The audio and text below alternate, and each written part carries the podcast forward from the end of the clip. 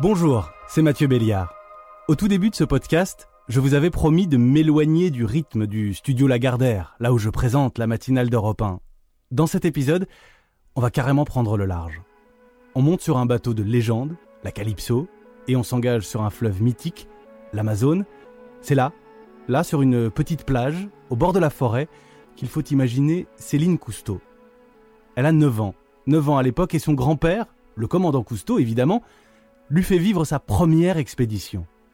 Dans cet épisode 3, je reçois une aventurière, une amoureuse de l'Amazonie, où elle va régulièrement. Céline Cousteau est aussi une femme qui se bat pour les peuples autochtones. Ensemble, comme chaque semaine, on va prendre le temps d'écouter le monde changer. Le poumon vert de la planète, c'est notre affaire à tous, alors pourquoi avons-nous l'impression que ce combat est loin de nos préoccupations? Comment dépasser cette impression que rien ne bouge depuis 40 ans Et comment alerter nos enfants? Vous aimez les aventures? Bienvenue dans les éclaireurs. Nous sommes dans une période d'achèvement de pollution de la mer et d'agonie des, des océans, il n'y a absolument aucun doute. Je suis optimiste par nature, mais si on laissait faire, si on ne réagit pas violemment, non, il n'y aura pas de seconde vie, c'est la mort non seulement de l'océan, mais de l'homme. Bonjour Céline Cousteau. Bonjour. Et merci de nous rejoindre.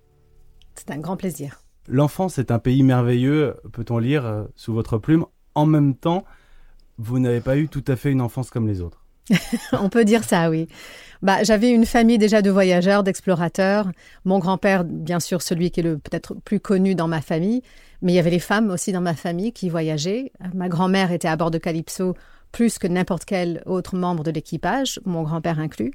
Ma mère, Anne-Marie, était photographe euh, pendant une, douzaine, treize années avec mon grand-père, donc elle a énormément voyagé. Et mon père partait en amont pour préparer les expéditions, donc lui aussi en faisait partie. Donc j'ai baigné dans tout ça euh, pendant ma jeunesse, mais ça me semblait tout à fait naturel parce que je connaissais rien d'autre. Donc pour moi, c'était normal que ma famille euh, parcourait le monde. Quand je parle de, transmission de famille, on parle de votre fils, oui. quand même, oui. Félix. Il revient souvent dans le livre parce que pour moi, c'est euh, le futur, c'est cette prochaine génération, pas de la famille, mais de la planète, on va dire. Devant le regard de mon fils, j'ai dit j'arrêterai jamais de me battre pour protéger euh, ce qui leur appartient à cette génération. Pourtant, c'est aussi euh, l'histoire d'un échec. On crie, on alerte depuis des décennies et on n'est pas entendu. Mon grand-père a sonné l'alarme il y a maintenant beaucoup d'années. Euh, nous, on continue à le faire. La prochaine, cette génération de jeunes qui euh, descendent dans les rues et se manifestent, sont en train de crier aussi. Et c'est pas pour rien que plusieurs fois dans l'année, je perds presque ma voix. Euh, c'est quelque chose de symbolique de dire je perds ma voix, mais c'est parce que je, parle beaucoup et j'ai l'impression que des fois, c'est c'est pas entendu. J'ai une très bonne copine qui m'a dit Céline, je suis contente que tu que es là en train d'essayer de sauver la planète. Je dis, ben non, je, je, un, je peux pas le faire toute seule. Euh, deux, je trouve ça assez, euh, je veux dire, lâche presque, de penser que c'est la responsabilité des autres, alors qu'on a euh, un futur en commun ici. Euh, c'est pas nous et eux, c'est nous.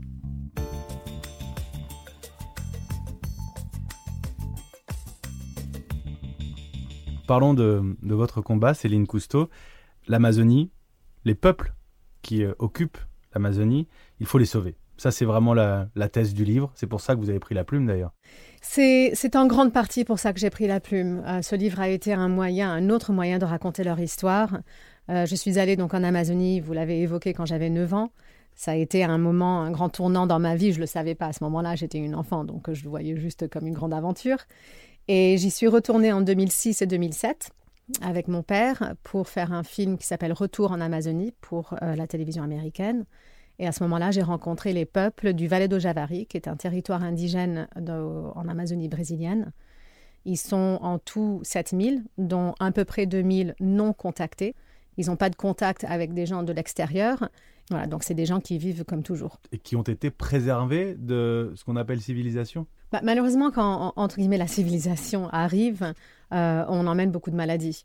Nos maladies, euh, même euh, une grippe, peut effacer la moitié ou plus d'un peuple. Donc il ne faut pas oublier que à l'époque, au XVIe siècle par exemple, les colons qui sont arrivés de l'Europe, bah, ils sont arrivés avec les maladies européennes. Euh, il y a beaucoup de peuples qui ont disparu à cette époque-là. On en est toujours là. Dans le Valais de Javari, on en est toujours à ce moment-là. Et, moi, ce qui m'a vraiment motivé dans ce combat, un, ça a été parce que j'ai vu leur état de santé euh, déjà en 2006-2007 avec entre 50 et 80% de taux d'hépatite. Euh, mais pas seulement ça, c'est qu'ils m'ont demandé mon aide. Vous dites, je sais que les indigènes peuvent nous apprendre beaucoup de choses. Qu'est-ce qu'ils peuvent nous apprendre? Moi, quand j'y suis, je, à chaque fois, je me ressource de cette idée que, premièrement, la vie est un cercle complet, qu'on fait partie d'un tout et qu'on est tout petit. Et il faut pas l'oublier, ça. Des fois, on se croit tellement important et en fait, on n'est rien. Mais en étant rien, on est beaucoup parce qu'on contribue à une idée communale plutôt qu'une idée individuelle. L'Amazonie brûle et c'est une question qui concerne le monde entier. Parce que c'est aujourd'hui une source de biodiversité. Ça concerne le monde et ça concerne la France.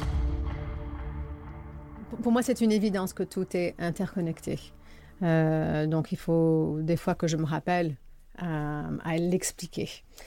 Plus ou moins 20% de notre oxygène vient de l'Amazonie. Donc il faut compter une respiration sur cinq. Et cette cinquième inspiration, elle vient de là-bas. Donc qu'est-ce qui se passe si l'Amazonie est détruite? Cette cinquième inspiration, on ne l'a plus. On ne peut pas vivre. Et c'est une façon peut-être très basique de réduire cette idée de l'interconnexion avec tout sur cette planète. Donc les gens qui sont là-bas, c'est nous. Cette Amazonie, c'est nous. Je voudrais vous poser cette question. Il y a cette ouverture dans le livre sur le débat à proprement parler euh, juridique, de savoir s'il faut reconnaître par exemple l'écocide, si euh, un crime contre la planète est un crime contre l'humanité. Vous ouvrez cette réflexion-là. J'ouvre cette réflexion et je pense que c'est important d'avoir ce discours et vraiment d'essayer de, comprendre comment faire, parce que c'est une idée philosophique. mais oui, je, je, pense que le crime contre la nature, c'est crime contre l'humanité. Parce que si on dépend de cette nature pour vivre, l'eau, l'air, euh, la nourriture, est-ce que c'est donc pas un lien direct à faire? Si on détruit un écosystème sur lequel on dépend, est-ce que c'est pas justement un crime contre notre capacité de vivre? Céline Cousteau, je vais, je vais vous montrer une image, je vais vous demander de la décrire et ensuite de me dire ce qu'elle vous inspire. Alors là, c'est Jair Bolsonaro, le président du Brésil. É uma falácia dizer que a Amazônia é patrimônio da humanidade et um équivoque. Euh, ça m'inspire pas du tout, malheureusement. Bolsonaro, comme beaucoup d'autres personnes, mais d'une façon euh, beaucoup plus flagrante, euh, et je vais peut-être dire un mot qui est un peu fort, mais je pense que c'est un, criminel. Il a aucun respect pour l'environnement, aucun respect pour les, les peuples euh, du Brésil, les peuples amazoniens. Et je pense que c'est quelqu'un de très dangereux. Je vais dire que Jair Bolsonaro, plutôt que me rendre euh, peureuse, il me donne de la force pour me battre encore plus. Parce que je vois ça et je me dis non, je ne laisserai pas faire. Il a une vraie volonté de détruire. Et il le dit, il est transparent. On ne peut pas le nier, donc ça ne vient pas que de moi. Euh, il ne pense pas que les peuples indigènes devraient avoir des droits et il pense qu'on devrait complètement exploiter l'Amazonie. Et il est tenu, euh, on le sait, il a été soutenu dans son élection par les lobbies agricoles qui ont besoin de déforester. Tout à fait. Le lobby agricole, euh, et malheureusement, on y est tous liés. Le soja, euh, l'huile de palme, le bœuf, bah, tout ça s'est exporté, entre autres, en Europe. Nous avons le pouvoir en tant que consommateurs de prendre de meilleures décisions. Donc c'est à nous aussi de, entre guillemets, voter euh, et, de prendre des décisions et faire des choix qui sont plus intelligents. Au Brésil, il y a des assassinats régulièrement de militants, d'écologistes. Là, vous parlez de crimes contre la nature aussi. On n'en parlait pas beaucoup avant, mais moi j'ai découvert ça justement à, travers mon travail. C'est que d'être militante écologiste au Brésil, c'est un métier euh, à, grand risque. Et parfois, c'est les entreprises elles-mêmes qui commandent les assassinats. Donc il ne faut pas non plus se, faire un dessin trop euh, idéaliste. Euh, je pense qu'il faut être dur. En même temps, moi, ça ne va pas m'arrêter de faire un combat. Les peuples du Valais de Javari m'ont demandé mon aide à raconter leur histoire. Et en faisant ça et en disant oui, j'ai pris quelque part une décision de faire ça à vie. Et ça veut dire ma vie. Je ne pense pas qu'on est à l'abri complètement. Il faut que je fasse un peu attention à ce que je dis les projets qu'on fait pour soutenir ces peuples ne sont pas des projets qui mettent, on va dire, euh, le gouvernement à dos ou en danger non plus. Et c'est un petit peu pour ça aussi, on me demande souvent euh, pourquoi je ne parle pas politique. euh, voilà, même c'est un peu dur des fois de, de réagir. euh, on, on me montre une image de Bolsonaro et j'ai été claire dans mon livre. C'est parce que mon travail à moi, il me demande d'être sur le terrain avec ces peuples. Et du coup, il faut faire des choix. Et moi, mon choix, c'est de continuer à les soutenir, même si parfois, il faut que je ne dise pas tout ce que je pense. En plein milieu de la jungle, certains ont commencé à se dire si on garde en otage ces blancs, peut-être qu'on nous écoutera, peut-être qu'on fera quelque chose pour notre peuple, parce qu'ils valent plus que nous. Ils valent plus que nous. Cette phrase a fait l'effet d'un éclat d'obus dans ma tête.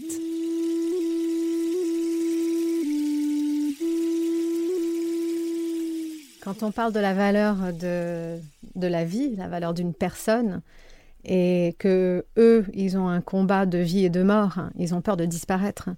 Comment est-ce qu'on peut penser qu'une vie en vaut plus qu'une autre? Ça, je comprends pas. Et si on parle de valeur, comment est-ce qu'on le quantifie? Par exemple, quelqu'un qui vit dans la jungle, qui protège, euh, là ils sont 5000, 7000 à protéger 85 000 kilomètres carrés de jungle, est-ce que cette valeur, on ne devrait pas la compter quand même? Et c'est pas juste parce qu'il protège ce- cette jungle, c'est parce que c'est un individuel qui, euh, euh, a peur de, disparaître. C'est comme tous les peuples qui sont en exil, c'est comme tous les réfugiés climatiques. C'est, euh, je pense que c'est là où le thème devient quand même assez énorme. Et même en combat, il est là. Il y a un élément qui m'a rappelé le premier épisode de ce podcast, euh, Les éclaireurs. C'est le- la notion de sauvage, évidemment, de retour euh, à quelque chose de plus naturel. Il y a l'idée que eux pourraient très bien vivre dans notre monde, ce qui n'est pas du tout réciproque. Ben, J'aimerais bien voir quelqu'un de Paris, quelqu'un au hasard, déposé au milieu de la jungle et survivre. On y va? On y va. Je vous dis chiche, moi. Moi, j'y suis déjà bien- allée, mais pas toute seule. Je crois que je suis bien incapable de tenir 48 heures. voilà, Ben, c'est ça. C'est qu'en fait, il y a, il y, a, euh, il y a quelque chose dans la vie au milieu de la nature où c'est la survie. On sait comment manger, on sait où chercher l'eau, on sait quand il faut dormir, on sait qui sont les prédateurs. Euh, en ville, on est protégé quand même.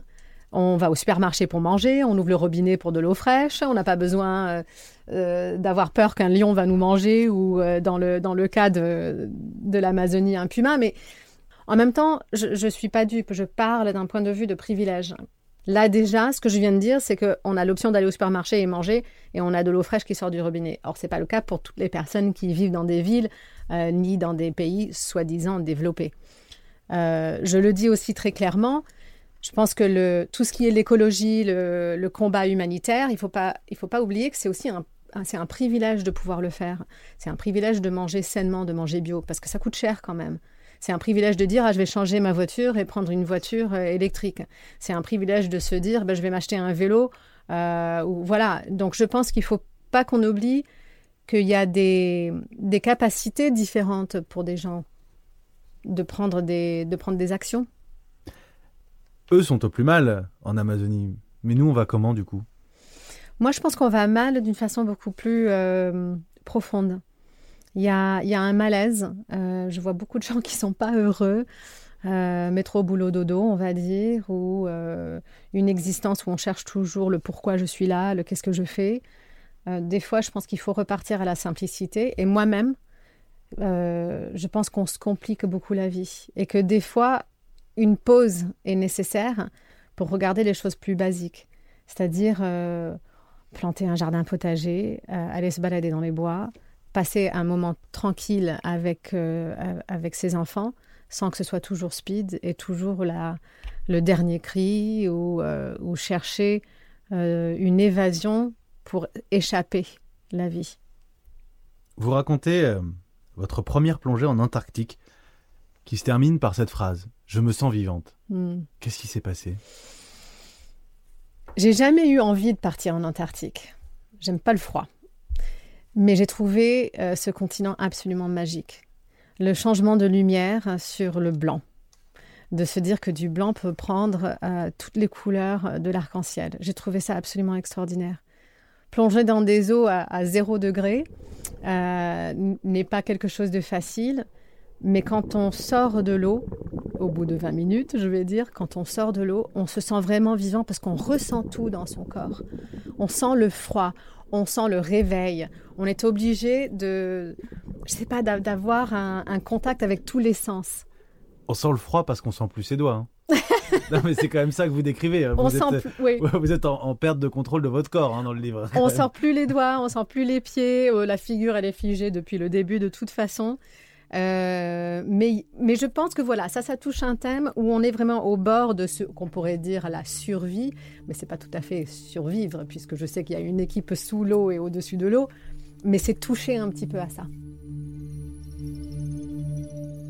Si nous nous acharnons à mettre euh, l'océan en boîte de film, vous savez que nous tournons comme des dingues, hmm. absolument. Et si on se hâte de faire tout ça, c'est un petit peu pour mettre en boîte, pour préserver euh, des choses qu'on risque de ne plus jamais revoir. Céline Cousteau, j'ai pas voulu qu'on parle euh, uniquement de votre euh, grand-père parce qu'il y a un combat et qu'il y a votre récit. Cela dit, et je voudrais pas passer à côté, vous expliquez que votre grand-père, quand il vous tenait la main, il ne la lâchait pas. Mm. Il l'a lâché que deux fois. La première fois, c'était dans le musée océanographique de Monaco où il était directeur pendant 31 ans. Et on se baladait dans les couloirs et on allait euh, prendre une petite porte secrète pour s'échapper. Et il y a eu des touristes, euh, je veux dire américains, parce que je ne sais pas d'où ils étaient. Et c'était au moment où ils lui ont demandé euh, son autographe qu'il a lâché ma main. Et j'ai dit, mais c'est qui ces gens? Ça, ça a été le premier. J'ai dit, ah, ils le connaissent, il n'est pas qu'à moi. La deuxième fois? La deuxième fois, c'était en plongée avec lui. J'avais 9 ans, pareil, à Monaco. Et euh, je me souviens très bien du moment où voilà, il m'a lâché la main sous l'eau euh, et j'ai réalisé qu'il était mon attache à la vie à ce moment-là, puisque je ne savais pas plonger, c'était ma première plongée. Et il m'a lâché la main et j'avais l'impression, qu'est-ce qui va se passer? Est-ce que je vais couler jusqu'au fond? Et en fait, non, j'ai flotté. Et c'était un moment de... Peut-être, voilà, c'est quand on, on va dire, on coupe le cordon ombilical de la famille, où on se dit, je suis indépendante. Non, c'est peut-être pas si philosophique que ça. Mais euh, il y a eu cette je sais pas, je sais pas comment le décrire. C'est presque une liberté, une peur, et puis euh, un envol.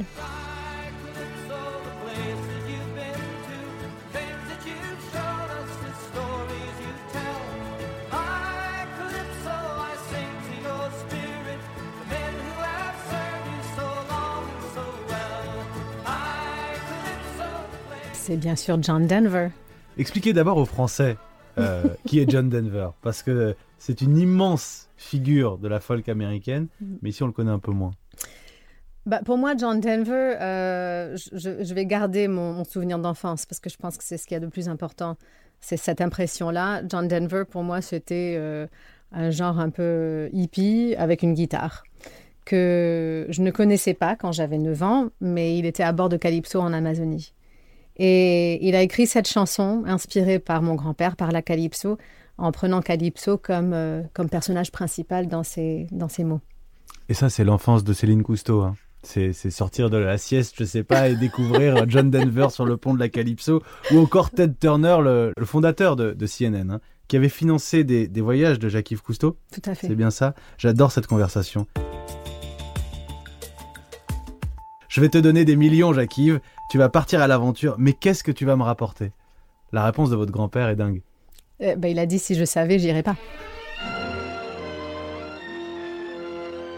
Au fond, la vie des gens de mon équipe est partagée, si j'ose le dire, entre deux sentiments. Quand ils sont à bord, ils ont envie d'entrer chez eux. Dès qu'ils sont rentrés chez eux, ils ont envie de repartir. Hein? C'est à peu près comme ça que ça se passe. Céline Cousteau, est-ce que c'est... Euh, ce sera ma dernière question. Est-ce que c'est plus facile de changer le monde ou de se changer soi-même?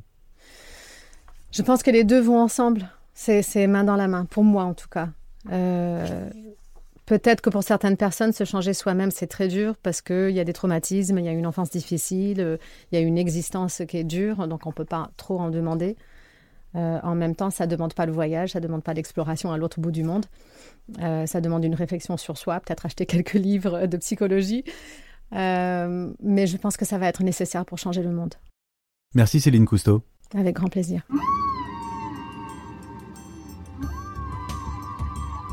Vous venez d'écouter Les éclaireurs, épisode 3, avec Céline Cousteau qui publie Le monde après mon grand-père aux éditions Fayard. Les éclaireurs, c'est un podcast Europe 1 Studio avec Marina Pruzès à la programmation, Fanny Rascle à la production et Jean Lénaf à la réalisation. Pour écouter le prochain épisode, c'est simple, c'est gratuit, vous pouvez vous abonner sur Apple Podcast ou n'importe quelle autre plateforme. On est aussi disponible sur YouTube. On se retrouve dans une semaine avec un nouvel invité pour prendre le temps d'écouter le monde changer.